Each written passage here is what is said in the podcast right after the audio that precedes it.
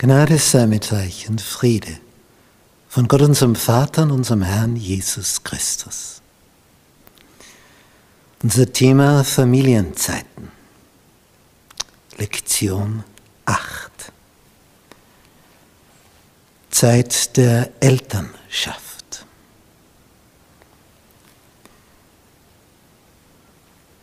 Eltern werden ist nicht schwer, Eltern sein dagegen sehr hat jemand einmal gesagt. Kinderlose Eltern. Wir haben in der Bibel Geschichten, wo sich so Paare sehnen und sehnen und sehnen nach einem Baby. Das kommt und kommt nicht.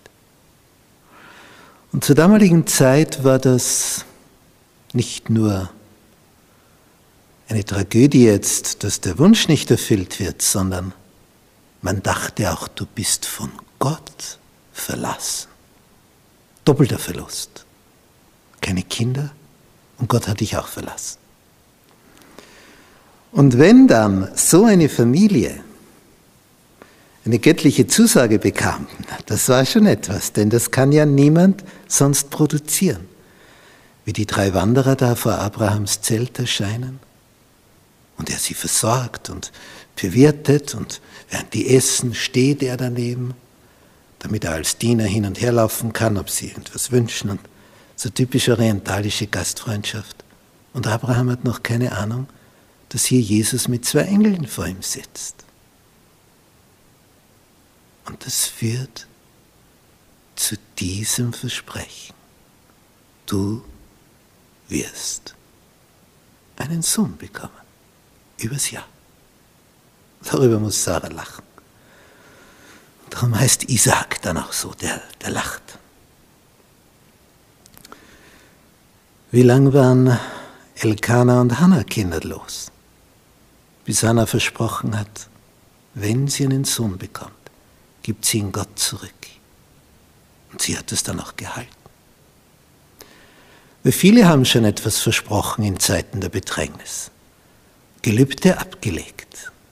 Aber wenn es dann soweit war. Ein Gelübde ist wie ein Siegel. Heiß wird es gegossen und kalt wird es gebrochen. Wenn man dann durch ist durch die Bedrängnis, ja dann was ist dann?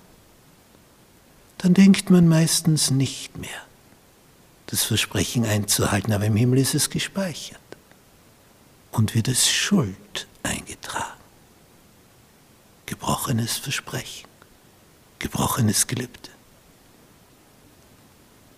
Und dann Zacharias und Elisabeth, jenseits von allem, was man sich noch so vorstellen kann an Fruchtbarkeit alt und betagt. Und dann dieses Versprechen. Ein Sohn. Noch dazu der Vorläufer Jesu. Der Sohn wurde Johannes der Täufer. Und was sich in Familien abgespielt hat, wie bei Jakobs zwei Frauen, Lea und Rahel, die eine die Geliebte, aber kinderlos. Die andere die Ungeliebte, aber ein Kind nach dem anderen. In dieser Phase wird Rahel auf Lea eifersüchtig, obwohl sie die Geliebte ist. Aber die andere hat die Kinder. All diese kinderlosen Ehen, die anfangs kinderlosen Ehen, das war nicht einfach zu verkraften. Aber es kamen ganz, ganz besondere Gestalten heraus. Siehe Samuel. Siehe Johannes der Täufer. Und bei Rahel Josef. Wenn man all diese Geschichten so Revue passieren lässt, dann stellt man fest, es ist gut, wenn du auf Kinder warten musst. Denn diese Zeit des Wartens lässt dich reifen. Du schätzt es dann ganz anders. und erziehst entsprechend anders. Alleinerziehend.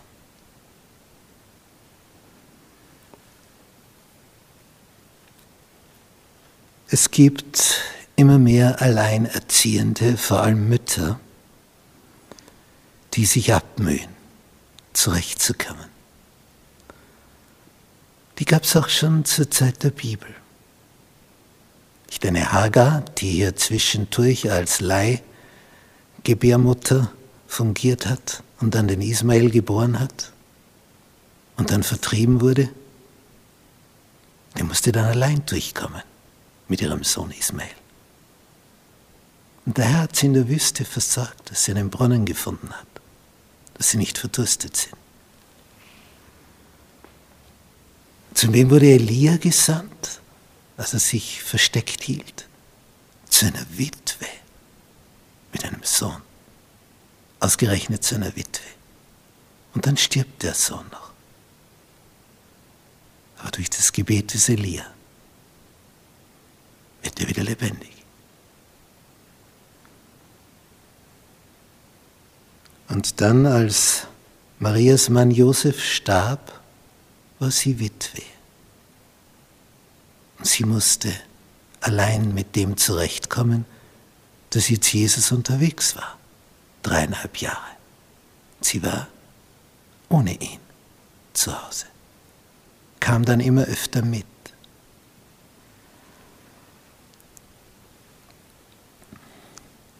Welche Versprechen hat Gott solchen Seelen gegeben? Alleinerziehenden. In Jeremia 31, Vers 25, denn ich will die ermattete Seele erquicken und jede schmachtende Seele sättigen. Was für eine Verheißung. Jeremia 29, Vers 11, ich weiß, was ich für Gedanken über euch habe. Gedanken des Friedens und nicht des Unheils, um euch eine Zukunft, eine Hoffnung zu geben.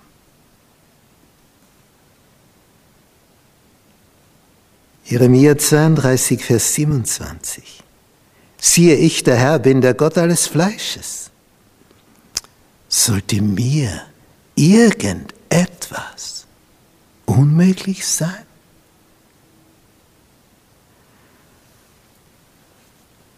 Da war Jerobeam, Sohn einer alleinerziehenden Mutter.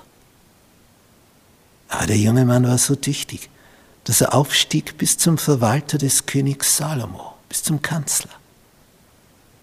Jahren später dann wurde er König des Nordreiches. Allein erziehende Mutter. Solch ein Aufstieg des Sohnes. Das sind schon besondere Geschichten, die hier sichtbar werden. Sprüche 3, Vers 5 und 6. Vertraue auf den Herrn von ganzem Herzen und verlass dich nicht auf deinen Verstand und schon gar nicht allein auf deinen Verstand. Erkenne ihn, den Herrn, auf allen deinen Wegen, so wird er deine Pfade ebnen.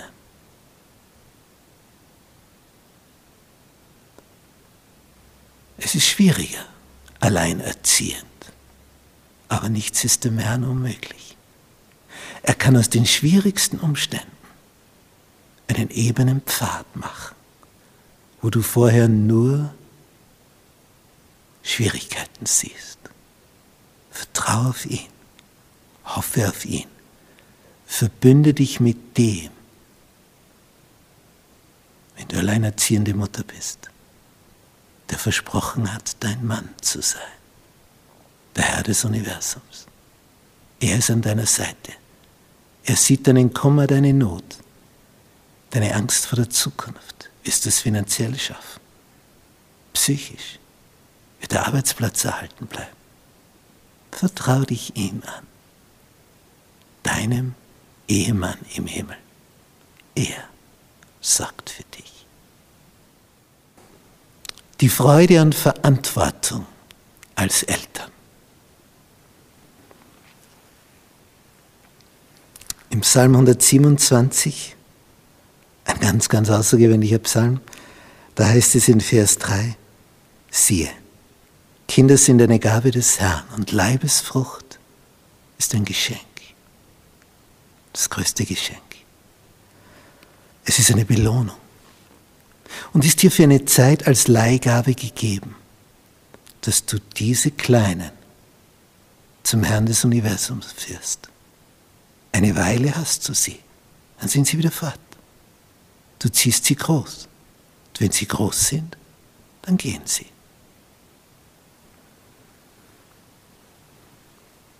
Vers 4.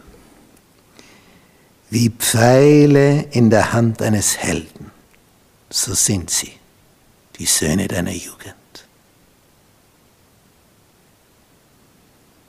Wohl dem, der seinen Köcher mit diesem Pfeil gefüllt hat.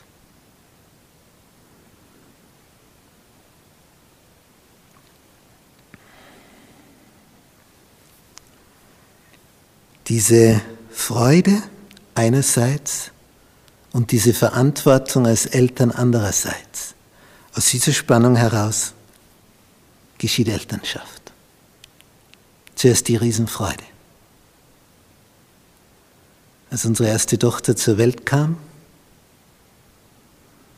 und sie dann in das Kämmerchen gebracht wurde und sich das medizinische Personal um meine Frau gekümmert hat, bin ich in einem unbeobachteten Moment in dieses Zimmerchen und war mit meiner Tochter in der ersten Stunde ihres Lebens, eine ganze Stunde, unentwegt zusammen und habe gesungen für sie. Und sie hat sich gefreut, unentwegt, ihre Augen auf mich geheftet. Als nach einer Stunde eine Säuglingsschwester hereinkam, wie sind Sie hier reingekommen? Naja, da ist ja eine Tür. Diese eine Stunde, die werde ich nie vergessen. Was für eine Freude.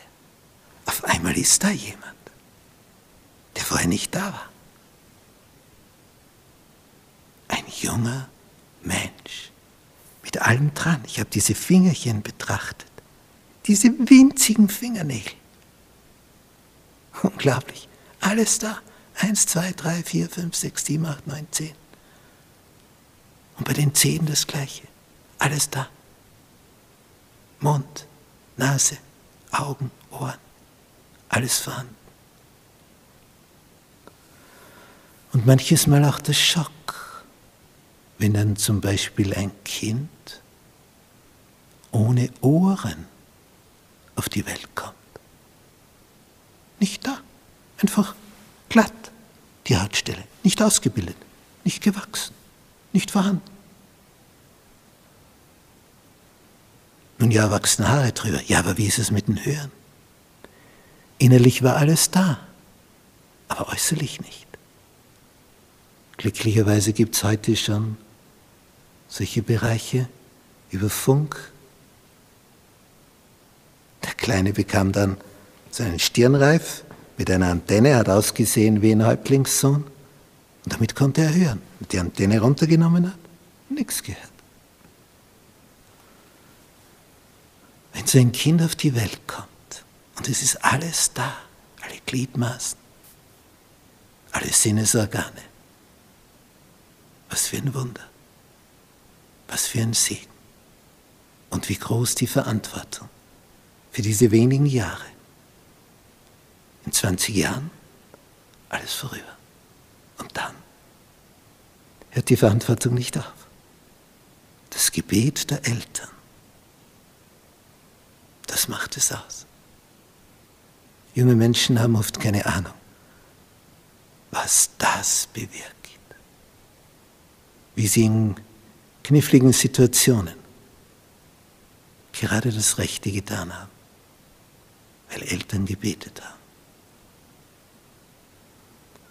Die Freude und die Verantwortung, das ist dieses Gespann.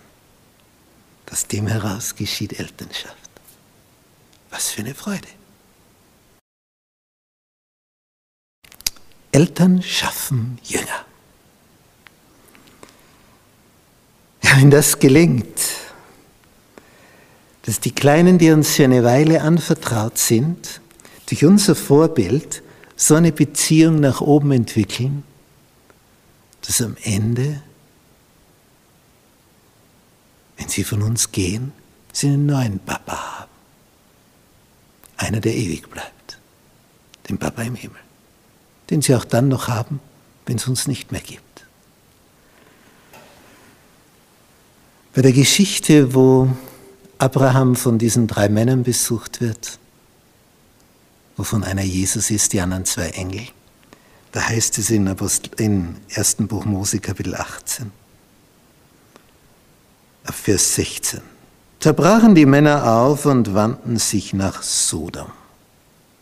Und Abraham ging mit ihnen, um sie zu geleiten. Auch orientalische Höflichkeitssitte, Begleitung. Da sprach der Herr, wie könnte ich Abraham verbergen, was ich tun will? Wie könnte ich Abraham verbergen, was ich tun will? Was für ein Satz. Da er doch ein großes und mächtiges Volk werden soll und alle Völker auf Erden in ihm gesegnet werden sollen. Denn dazu habe ich ihn auserkoren, nämlich Abraham, dass er seinen Kindern befehle und seinem Hause nach ihm, dass sie des Herrn Wege halten und tun, was recht und gut ist auf das der Herr auf Abraham kommen lasse, was er ihm verheißen hat. Was für ein Segen.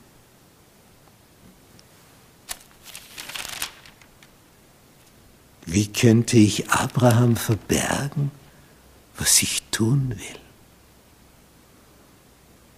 Gott, Gott will sich mitteilen.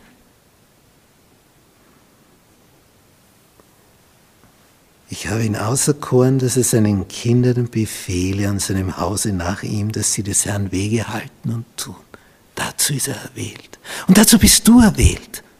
Das ist der Vers für dich. Deswegen hast du Kinder. Du bist dazu erwählt, deinen Kindern diesen Weg zu zeigen. Das ist deine Aufgabe. Und wenn wir bei Elkanah und Hannah im ersten Buch Samuel diese Geschichte näher betrachten, in Kapitel 3, wie die weint.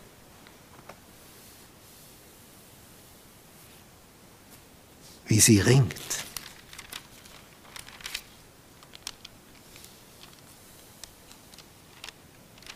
Und wie sie Gott lobt. Und wie dann dieser Samuel, den sie dann doch bekommt, erlebt, wie zum ersten Mal dort in der Stiftshütte im Tempelzelt Gott mit ihm redet, was er natürlich vorher überhaupt nicht kennt. Er hört nur seinen Namen und rennt zum Hohepriester Eli und meldet sich zu Diensten. Der kennt sich eine Weile nicht aus, aber als das das zweite und das dritte Mal passiert, beginnt Eli zu begreifen, Gott ruft den Knaben. Der gibt ihm den heißen Tipp. Nächste Mal, wenn du den Namen hörst, sagst, rede Herr, dein Diener hört. Und so hat er die erste Vision, die erste Audiobotschaft von Gott bekommen. Was für ein Vorrecht. Als Knabe schon. Was muss diese Hanna in diesen wenigen Jahren, wo sie ihn hatte, da hineingelegt haben? Die hat ihm die Geschichte erzählt gesagt, weißt du, warum ich dich da jetzt hinbringe? Zu diesem Tempelzelt. Ich hab's gelobt. Es zerreißt mir das Herz, aber ich hab's gelobt. Und darum bringe ich dich jetzt dahin. Gott ist dein Vater. Was wurde das für ein Prophet in Israel? Was für ein mächtiger Prophet. Das Ringen um dein verlorenes Kind. Wenn du mehrere Kinder hast, keines gleich dem anderen, meist sticht eins besonders heraus im Positiven und meist sticht eines besonders heraus im Negativen, so ein schwarzes Schaf unter den Weißen. Und es gibt so Kinder, die gehen dann ihre eigenen Wege und bereiten unendlich viel Herzeleid. Nun, in Sprüche 22, Vers 6 heißt es, gewöhne den Knaben an den Weg, den er gehen soll, so wird er nicht davon weichen, wenn er alt wird. Hier ist ein Prinzip angesprochen, nicht ein Automatismus. Es kann trotzdem sein, dass sich jemand zwischendurch total verirrt aber vergessen? Vergessen kann er nicht. Diese Kindheit, wie er da groß geworden ist. Die Geschichten, die er gehört hat vom Heiland.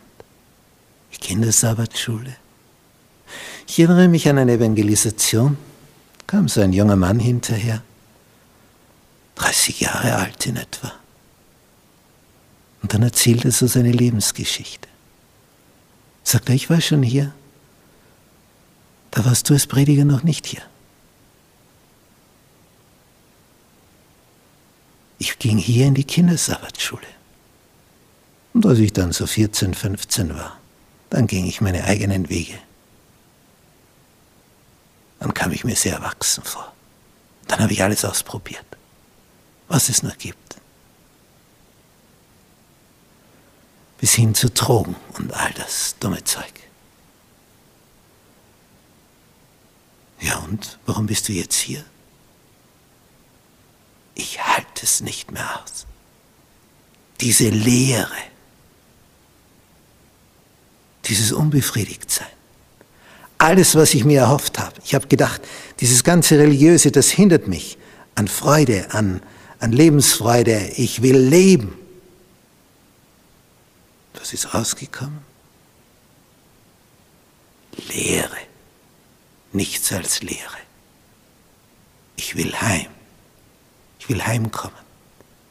Es war so schön die Zeit hier in der Kindersabbatschule. Ich fühlte mich hier so geborgen. Ich sehe mich nach dieser Geborgenheit. Ich will diese Leere nicht mehr länger erleben müssen. Es hat eine Weile gedauert. 15 Jahre war total weg. Jetzt war er wieder da. Gewöhne den Knaben an den Weg, den er gehen soll. So wird er nicht davon weichen, wenn er alt wird. Eine gute Gewohnheit. Hatte die Mama versucht zu etablieren. Ist scheinbar alles schiefgegangen. Aber sie hat gebetet. Und es war nicht umsonst. Manche zermartern sich dann das Gehirn Manche Eltern denken immer nur an diesen verlorenen Sohn, was der jetzt wieder macht und was er wieder für einen Blödsinn begeht. Und zersorgen sich richtig gehend. Was sagt der Petrus? 1. Petrus 5. Alle eure Sorgen werfet auf ihn, denn er sorgt für euch. Vergiss nicht die anderen Kinder, die du hast falls welche da sind. Denk nicht nur an dieses Negative. Befehle dieses Kind deinem Papa im Himmel an. Der weiß damit umzugehen. Hier und jetzt und heute und in Zukunft. Bring dich nicht um vor lauter Sorgen. Was ändert es? Übergib ihn. Übergib sie im Gebet. Ein höherer wacht darüber.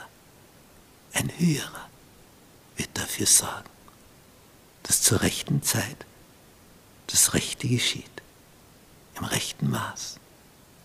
Denn er hat dein Kind noch lieber als du. Dessen kannst du gewiss sein. Zusammenfassung. In unserer Familie, mit unseren zwei Töchtern, als die klein waren, ich als Prediger, kaum am Abend zu Hause. Meine Frau hat diese wertvolle Arbeit der Andachten übernommen. Wenn ich aber einmal da war, dann kam die Aufgabe mir zu. Und ich fühlte mich manchmal so müde, wollte nur mehr schlafen. Ein Blick von meiner Frau und ich wusste, Andachtszeit, ich bin dran. Und bei diesen Geschichten, wenn die so gekuschelt haben, rechts und links neben mir, da wurde mir bewusst, was für eine heilige Verantwortung. Leihgabe. Jetzt erzählst du da etwas. Und nun bin ich wieder in der Rolle. Jetzt sind es die Enkelkinder. Hier zwei, da zwei, vier. Wenn die daneben kuscheln und aufschauen zum Opa, was für eine heilige Verantwortung. Es ist so schön zu sehen, wie das dann weitergeht. Die nächste Generation, in die übernächste Generation. Gott schenkt Leben, neues Leben, Freude und Verantwortung. Nutzen wir diese Zeit? Oder ist sie vorüber und wir haben sie nicht genutzt? Haben wir dieses Zeitfenster, diese 20 Jahre, die uns da offen stehen, entsprechend genutzt? Nutzen wir es jetzt oder merken wir erst, was das für eine Chance war, wenn das Zeitfenster wieder zu ist? Das wäre tragisch. Jetzt ist die günstige Stunde. Jetzt ist die Zeit des Heils. Jetzt ist die Zeit der Vorbereitung auf das Wesentliche für uns selbst und in der Verantwortung für die Leihgabe, die uns mitgegeben ist. Kinder sind eine Belohnung.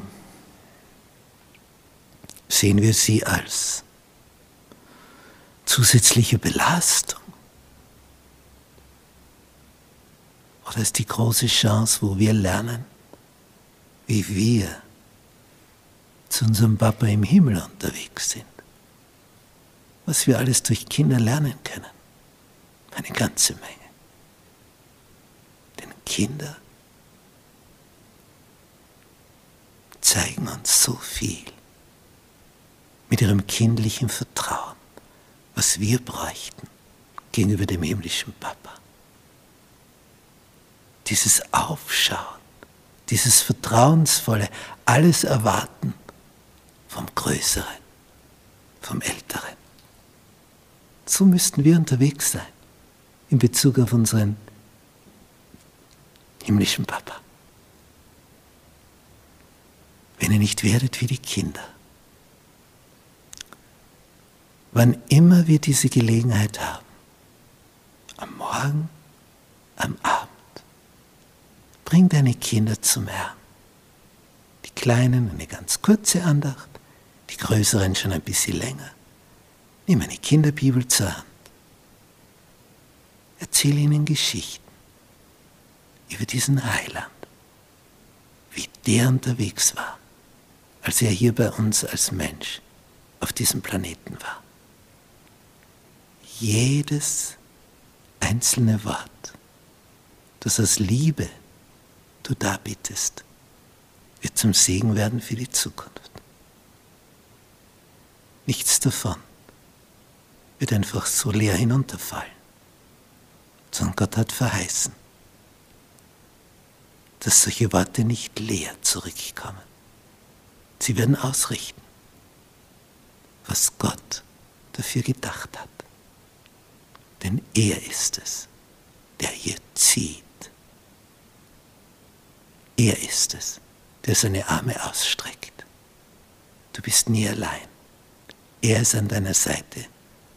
Und er ist es, der deine Kleinen behütet und dich unterstützt, damit ihr alle miteinander einst vor ihm stehen werdet. Was für ein Segen. Amen.